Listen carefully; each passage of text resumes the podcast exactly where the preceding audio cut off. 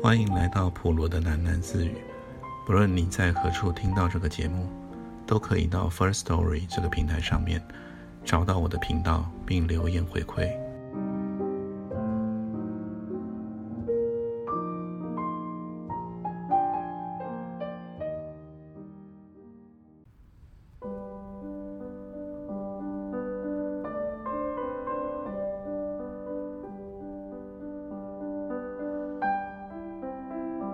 药店的店员们私下里认为，九女作为一个女佣，比周嫂更爱民。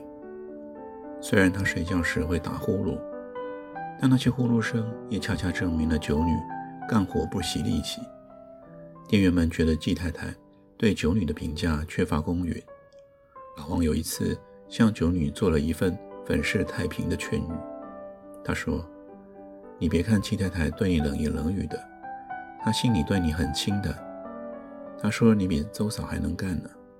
九女咯咯一笑，他挥起棒槌，敲打着一堆脏衣服。你把我当傻子骗呀？我又不是傻子。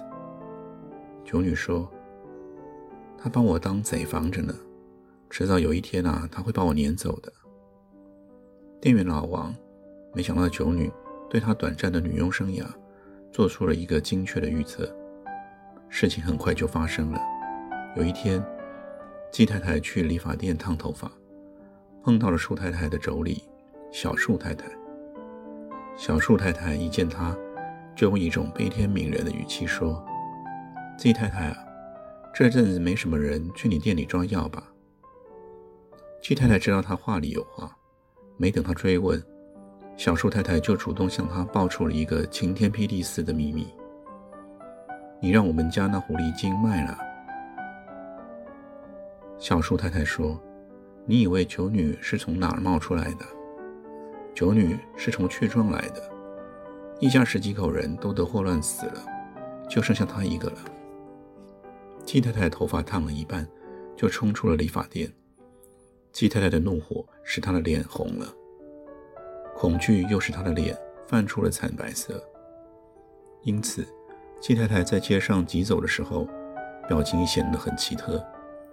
季太太起初往染坊那里跑，她想去找树太太算账，但跑了一程，她就折回药店了。季太太跑进药店，正好看见九女端了一盆水下楼。你这骗子！季太太冲着九女啐了一口。九女很茫然地放下那盆水。九女说：“骗子。”季太太，你在说我的辫子？你还装蒜？什么辫子不辫子的？谁稀罕你的辫子啊？季太太拍着膝盖叫道：“你的辫子里面呢，都是霍乱细菌。我的辫子很干净啊，没有霍乱，昨天才洗过的。”九女的声音里也已经充满了愤怒。店员们都围了过来，他们看看季太太，又看看九女的辫子，说。什么辫子啊？辫子怎么了？季太太又急又怒，她尖叫起来：“不是辫子啊，是霍乱啊！他不是什么花庄人，他是从雀庄逃出来的。”店员们面面相觑，突然就从九女的身边散开了。老王说：“这套滑稽，药店成了个霍乱窝了，刚走了一个又来一个，怪不得最近没人来抓药呢。”我没有霍乱啊！九女抓着老王的胳膊说：“别抓我！”老王像是被什么咬了一下，跳了起来。从雀庄来的人呢，都有霍乱。季太太说：“他们都有霍乱，可我没有霍乱啊！”九女说：“你没有霍乱，也有病菌。”季太太这时候冷静了许多，她抓过了鸡毛掸子，防止九女挨近。季太太说。事到如今，我也不怪你了，要怪就得怪舒太太，她也太歹毒了，怎么能把你领到药店来了？我没有霍乱，我要有霍乱啊，早就死了。九女说：“我要有霍乱，你们也早死了。”你有没有霍乱，我也不管你了。季太太叹了口气，她朝柜台那儿瞟了一眼，说：“我不能留你在这儿了，坏了药店生意事小，谁要是再染上病，我就担待不起了。”季太太到钱箱里摸出了几元钱，放在地上。她说：“九女，别怨我狠心，拿上钱赶紧走吧。”九女站在了楼梯口，喘着粗气。药店的店员们都以为她会哭，但九女最后一滴眼泪也没掉。她像猫一样爬到了阁楼上，躲在黑暗中俯视着药店里的人们。过了一会儿，人们看见她拎着包裹下来了。她的手腕上有什么东西闪闪发亮。季太太一眼就认出那是邹嫂遗留的银手镯，不是偷的。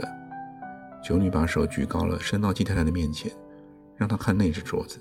九女说：“你别把我当贼，那是我捡来的。”季太太屏住了呼吸，扭过脸去。周嫂的东西也只有你捡了，走吧，赶紧走吧。令人愕然的还是九女。九女走到了药店门口，突然回过头说：“谁破祸乱了，谁就得祸乱。你们这药店的人，迟早都会得上祸乱。”药店的人一时都被九女皱得发呆。过了好一会儿，季太太说。你听那张嘴有多毒了？我说他不老实，你们偏偏说他老实。店员老王却突然想起了医院里的邹嫂。老王说：“他把邹嫂的镯子拿走了，邹嫂万一活着回来怎么办？”季太太立即拿鸡毛掸子捅老王的嘴：“闭上你的臭嘴！”季太太横眉立目地说：“你还嫌药店不够倒霉吗？从今往后。”谁也不许提邹嫂，不许提九女。霍乱不关我们的事，我们店里没有霍乱。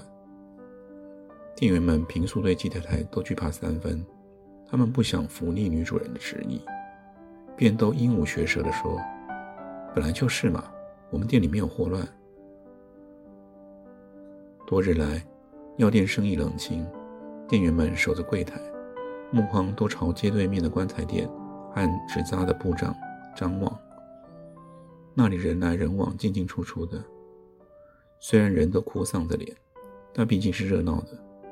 有人看得出神了，嘴里就露出一句话来：“早知道有这场瘟疫啊，不如开棺材店，那就赚大钱了。”有一天下午，来了一个裹头巾的女人，好几个店员抢着去接药方，女人却没有药方。她把头巾。一圈一圈解开，露出了一张灰白浮肿的脸。店员们都失声大叫起来：“原来是邹嫂，邹嫂来了！”店员们顾不上多想什么，七嘴八舌地问：“你的病治好了吗？”“治好了。”“怎么治好的？”邹嫂冷笑一声说：“没治好，也没死，还剩一口气呢。”邹嫂的眼睛只盯住老王一个人。他的愤怒、仇恨的眼神，使老王倒吸了一口凉气。你怎么这样看着我？老王说：“你的病又不是我传染给你的。那天你倒在菜市场上，没人管你，是我把你送去医院的。”周嫂仍然冷笑着，她说：“老王，我问你一句话，我是寡妇不是？我是不是寡妇？”老王说：“你当然是寡妇啊。”老周死了好多年了嘛。周嫂说：“那我再问你，你看见我跟哪个男人睡了吗？我怎么就小惨了呢？”“嗯，跟谁小惨了？”老王笑起来说：“哪有这种事？你没听街坊邻居都夸你守得住贞洁吗？寡妇小产还讲什么贞洁啊？”周嫂突然狂叫一声，爬到柜台上，她抓住老王，又是撞又是咬。老王挡住她的手，却挡不住她的唾沫。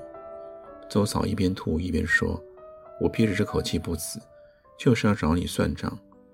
我要不把霍乱传给你，死不瞑目。”老王以为旁人会上来拉架，但没有一个人敢去碰周嫂。老王慌乱之中抓过一只秤盘，夺门而逃。他看见街上的人都朝药店门口涌来，老王就朝他们喊：“把周嫂拉住！”他疯了，他是霍乱病人。人群闻声呼啦一下就散开了，恰好给周嫂留出了一条通道。老王知道自己喊错了，改口已经来不及。老王就撇开腿，往澡堂方向跑去。去澡堂后，被证明是一个正确的选择。寡妇周嫂一生崇尚贞操妇德，尽管复仇之火烧红了她的眼睛，在南澡堂的门口，她还是止步了。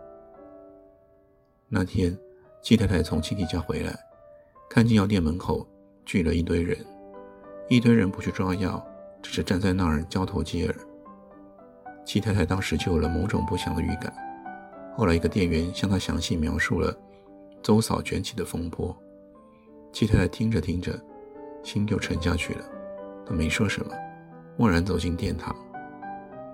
季太太且怨且恨地望着药店的每一支香和每一个店员。最后，他说：“打烊三天，把店里所有东西擦洗三遍，用开水擦洗三遍。”季太太拖着沉重的脚步往楼上走，突然又想起什么，回过头对店员们说：“人也得好好的洗，这三天里你们天天都得去澡堂，去澡堂好好泡一下。”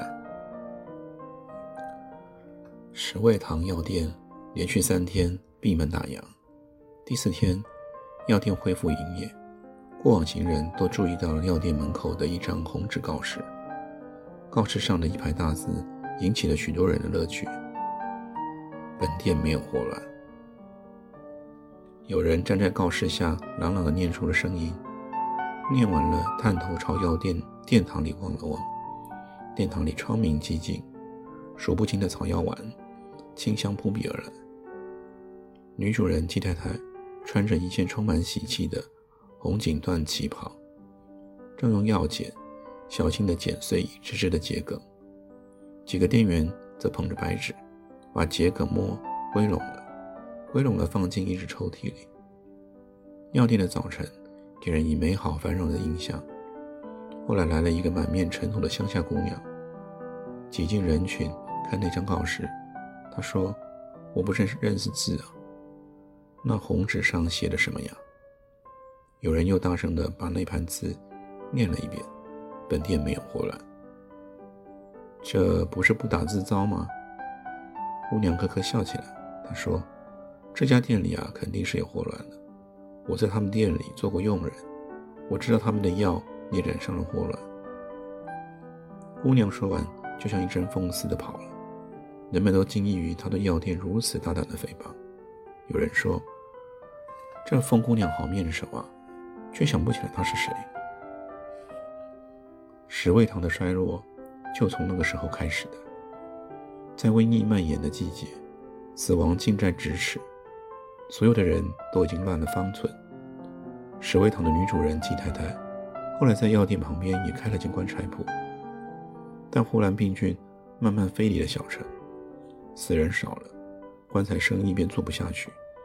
季太太一气之下，关了棺材铺的门，几口质地上好的棺木都廉价的卖给别人做了寿材。这笔十本买卖使得季太太元气大伤。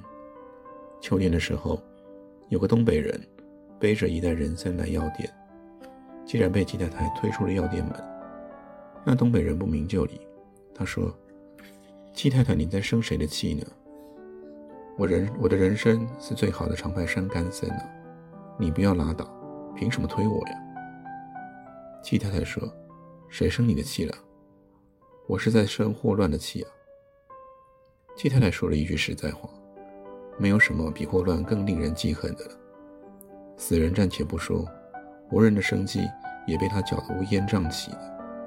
到了秋天，小城富贵平安，但街头巷尾，甚至空气中，都充盈着一种长呜短叹的声音。有人说，那是死人的魂灵与活人在一起叹气，死人和活人都在生霍乱的气。”